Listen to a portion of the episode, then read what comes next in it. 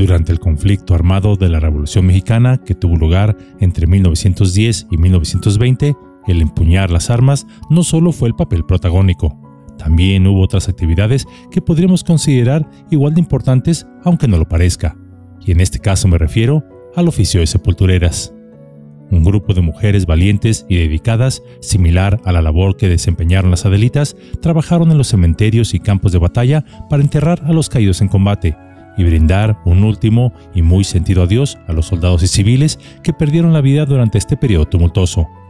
Pero, no obstante su importante labor, no se les ha dado el merecido reconocimiento. Hoy deseo hablarles un poco de ellas. Es por eso que Yolocamotes tiene el gran honor de traerles el día de hoy las sepultureras de la revolución, las guardianes de la muerte. Durante la Revolución Mexicana, las Fuerzas Armadas de todos los bandos contaban entre su organización con los soldados, los oficiales, mensajeros, exploradores, las adelitas, cocineros y otros más. Pero en este organigrama había un puesto del que poco o nada se habla, y este fue el de sepulturera. Las mujeres que ejercieron este lúgubre oficio dentro de las filas revolucionarias se enfrentaron a grandes desafíos, llevando a cabo su trabajo en circunstancias muy difíciles. En muchos casos, los combates eran intensos y los enfrentamientos armados ocurrían en lugares cercanos a los cementerios. En otros, estos se llevaban a cabo en las sierras o incluso en desiertos, esto significaba que las sepultureras que también avanzaban con las tropas regulares a menudo tenían que realizar su labor en medio del fuego cruzado, en peligro constante y además en condiciones extremas. Estas damas tenían la tarea de curar heridos, asistir moribundos, recolectar los cuerpos de los caídos y enterrarlos de manera digna y respetuosa. A menudo tenían que lidiar con un gran número de cadáveres y condiciones sanitarias precarias. En muchas ocasiones tampoco contaban con los recursos adecuados ni con herramientas suficientes para llevar a cabo su labor. Es decir, no era infrecuente que tuviesen la tarea de enterrar decenas de muertos sin siquiera tener una pala, por lo que debían improvisar y utilizar lo que tenían a la mano. Pero además de este extenuante trabajo físico, las mujeres sepultureras también desempeñaron un papel emocionalmente desgarrador pues dentro de sus deberes estaba el de identificar los cuerpos y notificar a las familias sobre la pérdida de sus seres queridos. Estas damas fueron como ángeles, pues brindaban consuelo y apoyo a los afligidos en medio del caos y la incertidumbre de la guerra. Por ejemplo, tenemos el caso de una de ellas, Manuela de la Garza, originaria de Piedras Negras. Cuando fue derrocado Francisco Madero, decidió apoyar la revuelta contra Victoriano Huerta, primero como encargada de las oficinas del gobierno de Coahuila en el exilio en Eagle Pass, Texas, y después creando e imprimiendo propaganda contra Huerta, así como enviando armas de contrabando hacia México. Los heridos de la zona norte de nuestro país eran enviados a Eagle Pass, donde ella ayudaba como enfermera y además conseguía fondos para poder sostener el hospital. En el año de 1914, Manuel escribió una proclama en la que describía su labor. Señores, siempre hemos tenido la firme convicción de que la mujer mexicana tiene un alma en que se alberga el más puro y santo patriotismo y que desprecia todos los peligros, arrolla los obstáculos más grandes y afronta los mayores sacrificios con tal de ir siempre en pos de la persecución de un bello ideal de libertad y de altruismo.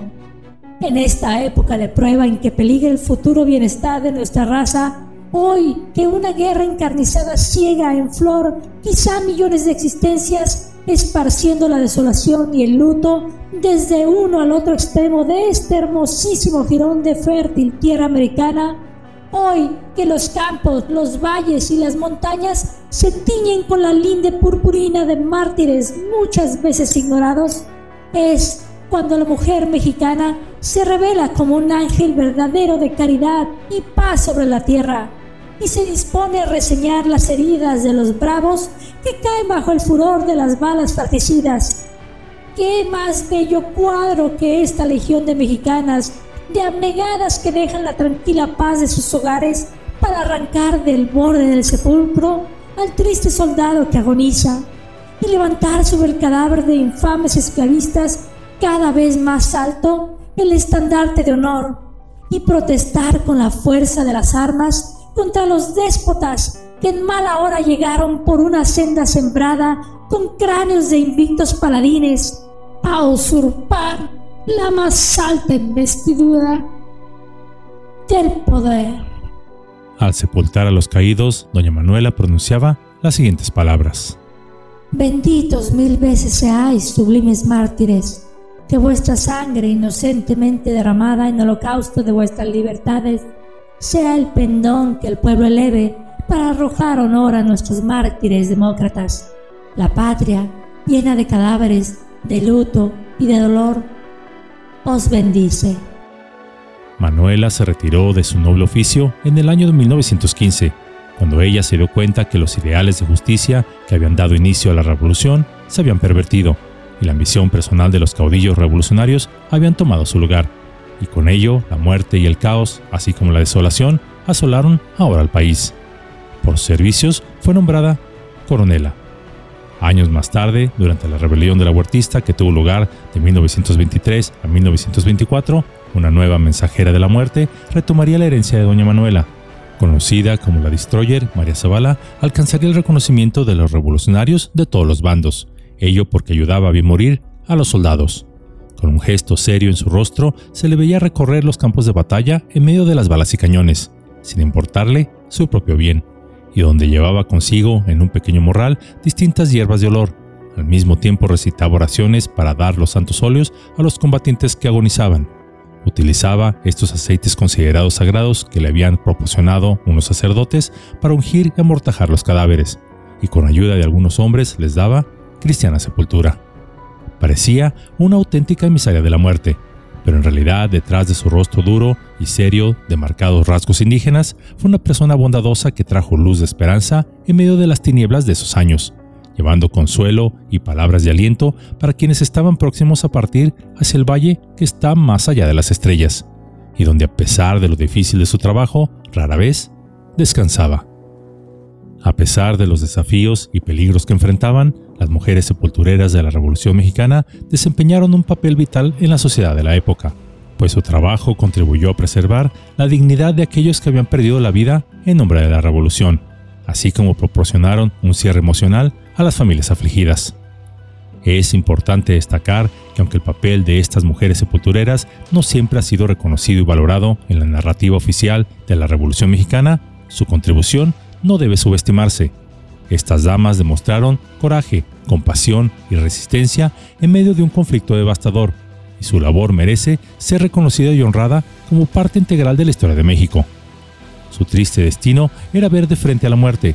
No llevaban fusil o pistola, pero su valentía y el temple de acero para desempeñar su actividad con dignidad fue extraordinaria. En la actualidad, en los libros de historia oficial o en las aulas escolares se nos enseñan los pormenores de la Revolución Mexicana. Todos sabemos los nombres de los caudillos y las fechas clave de este periodo, pero se omite hablar de este grupo de valientes mujeres que también lo dieron todo por amor a México. No hay monumentos, parques o ceremonias oficiales que reconozcan su labor. Ah, pero los bandidos hasta les hacen rotondas diciendo que son héroes. Hoy, a través de esta sencilla cápsula, les recordamos y agradecemos a ellas a través del tiempo por su desinteresada labor. Pues con humildad y respeto, estas damas, guardianes de la última morada, dieron forma al último capítulo de cada historia personal de quienes cayeron luchando por el ideal de una vida mejor. Mujeres que escribieron con amor y honor, a veces con pala o en otras con sus propias manos, nuestro paso sobre la tierra.